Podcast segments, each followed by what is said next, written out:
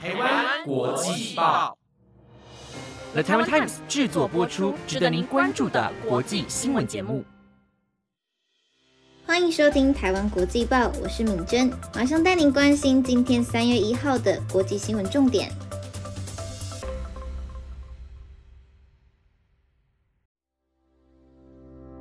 各位听众朋友们，晚安。那首先开头呢，我想要推荐一部非常励志的电影。那这部电影的名称呢，就叫做《灵魂急转弯》。这部电影呢，是由皮克斯动画工作室制作。那我很喜欢这部电影的节奏感，先从主角发生意外开始探究灵魂的发源地，然后再带领其中一个重要角色二十二号，两人互相成长，也找到了生命中意外的惊喜。那我非常喜欢里面的一句话：生命中有无限的可能。你必须用心体会，才不会错过生命带来的喜悦。看完电影后的我呢，也找到了我生命中的火花。所以说呢，我非常推荐给那些为生命彷徨，或者是想要追寻更深层意义的人。听完电影介绍后，马上要带你了解到今天的新闻重点：希腊火车对撞，生至三十二死，车厢翻滚，烈焰冲天，如人间炼狱。芬兰等不及了，国会将审议加入北约。超过二战后俄国所有战争死亡人数，智库表示迄今已逾六万俄兵丧命。COVID-19 疫情源头，FBI 研判中国实验室外泄。移民付二十六万元踏上死亡之旅，意大利船难至少六十五死。那如果你有兴趣想要了解今天的新闻重点的话，那就请你继续听下去吧。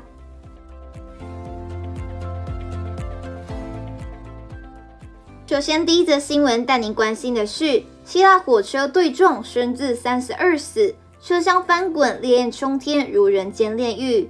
希腊周三凌晨，两列火车发生对撞事故，死亡人数已升至三十二人，至少八十五人受伤，其中二十五人重伤。这是希腊数十年来最严重的铁路事故，肇事原因尚未厘清。综合外媒报道，色萨利地区首长阿格拉斯托受访时表示，一列从雅典开往北部城市塞萨洛尼基的载客城际列车，在希腊中部拉里萨附近高速与一列货运列车相撞。城际列车约载有三百五十名乘客，数节车厢在冲撞后出轨。目前已知三十二人死亡，至少八十五人受伤，包含二十五人重伤。撞击导致多节客车车厢起火。被送往医院的乘客大多受到严重的烧伤。根据了解，前三节载客车厢起火后，温度一度高达摄氏一千两百至一千五百度。二十八岁乘客米尼斯回忆当时情景，直说是噩梦般的十秒。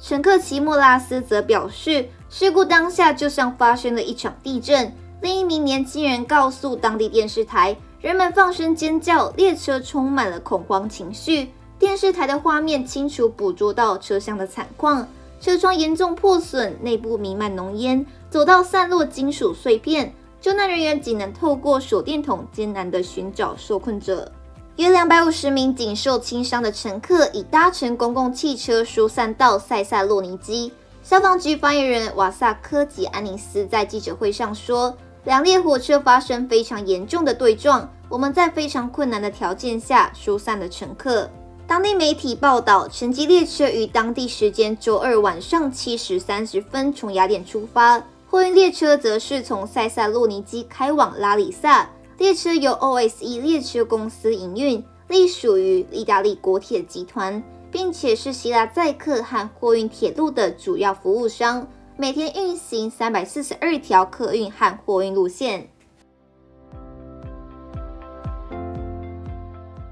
接下来，下一则新闻带您关心的是，芬兰等不及了，国会将审议加入北约。受到乌俄战争的影响，芬兰国会决定先行审议加入北约的国际条约，确保芬兰能够尽速成为北约成员国。而本来想和芬兰同时加入的瑞典，恐怕因为土耳其的阻挠而被迫延后加入。匈牙利也因为芬兰与瑞典先前大力批评该国的民主法治。而迟迟不愿意表示赞同，替两国入北约增添变数。根据法国法兰西二十四报道，芬兰国会在二月二十八日将入北约条款纳入议程讨论，并预计在当地时间一日下午投票。若通过，就代表芬兰在北约正式同意芬兰加入北约之前，就先行批准相关条约，抢在条约成立前就行使国会同意权。日后若北约正式通过申请，就只要芬兰总统签字，就能够及时生效。从先前的讨论来看，芬兰多数国会议员都支持加入北约，因此一日的投票有相当大的几率会通过。目前仅传出部分议员对于北约并未保证不会在芬兰部署核武一事感到不安，希望国会纳入此一弹书。不过，外交部长哈维斯托向议员们保证，芬兰将不改禁止核武的立场，但芬兰是否能在必要时刻拒绝北约核武进驻国内，仍有待商榷。美国政客指出，所有北约成员国只剩下土耳其与匈牙利尚未完成条约批准。根据了解，土耳其先前因为瑞典民众焚烧古兰经事件，再加上不肯引渡土耳其认为是恐怖分子的库德族工人党分子，正借此为筹码，要拖延瑞典入北约的时程。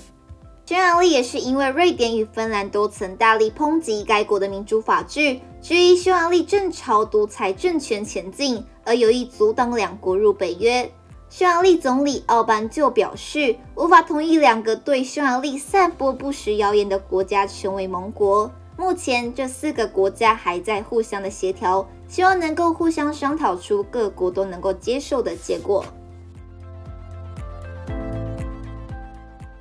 接下来，下一则新闻带您关心的是，超过二战后俄国所有战争死亡人数，智库表示，迄今已逾六万俄兵丧命。根据战略与国际研究中心的最新研究，俄罗斯入侵乌克兰后，迄今的死亡人数可能已超越自二战以来俄国所有战争的总死亡人数。多家外媒报道，CSIS 统计过去一年俄罗斯的伤亡人数高达二十五万人，而死亡或失踪的人数落在六万至七万之间。这一数字与过去相比，俄罗斯在一九九零年代的车臣战争中有超过一点六万人死亡，一九八零年代卷入阿富汗战争时期，则有多达二点五万人死亡。CSIS 在报告中提到，虽然某些类型的专制政权愿意在冲突中接受较高的伤亡人数，但俄罗斯迄今的伤亡人数是二战以来前所未有的。此外，报告中还提到，乌克兰军队在与规模更大、更多、装备更好的俄军的对抗中表现出色。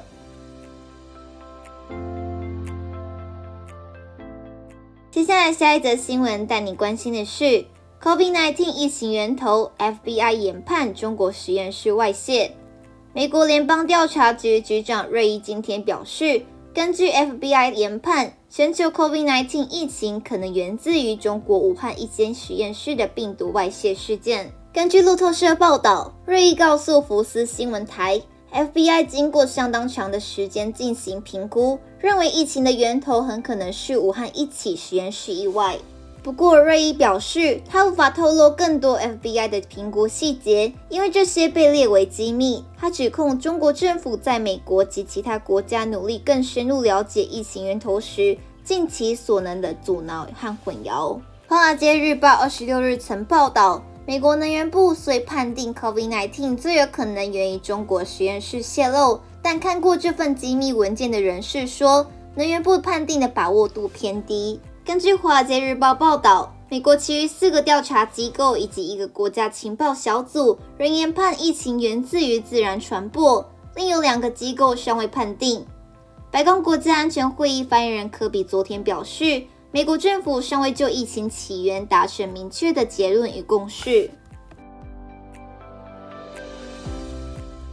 最后一则新闻带您关心的是，移民付二十六万元踏上死亡之旅。意大利船难至少六十五死，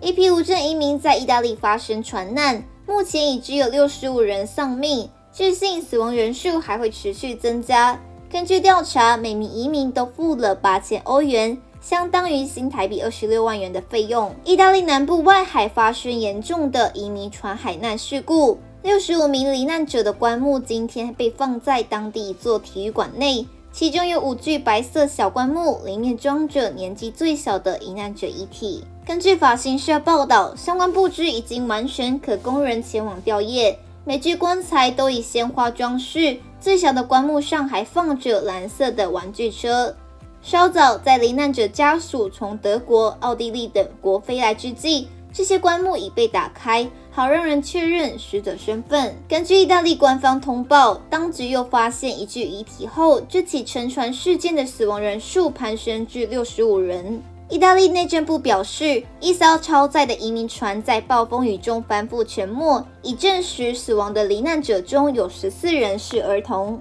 另外有七十九人幸免于难，至今还有人下落不明。这是发生在地中海中部最悲惨的沉船事件之一，每年都有成千上万的移民或寻求庇护者途经此处，期盼前往欧洲展开新生活。警方发言人表示，两名巴基斯坦人和一名土耳其人在这起事件中涉嫌走私人口，已遭当局拘留。根据检方调查，他们向那些踏上从土耳其到意大利这趟死亡之旅的移民收取一人近八千欧元费用。这艘超载的木质帆船，二十六日清晨在波涛汹涌的大海中，在距斯特卡托迪库特罗的一百公尺处撞上了礁石后沉没。幸存者表示，这艘船上周从土耳其的伊兹米尔出发时，上头载了约一百七十人，因此实际的死亡人数恐怕还会增加。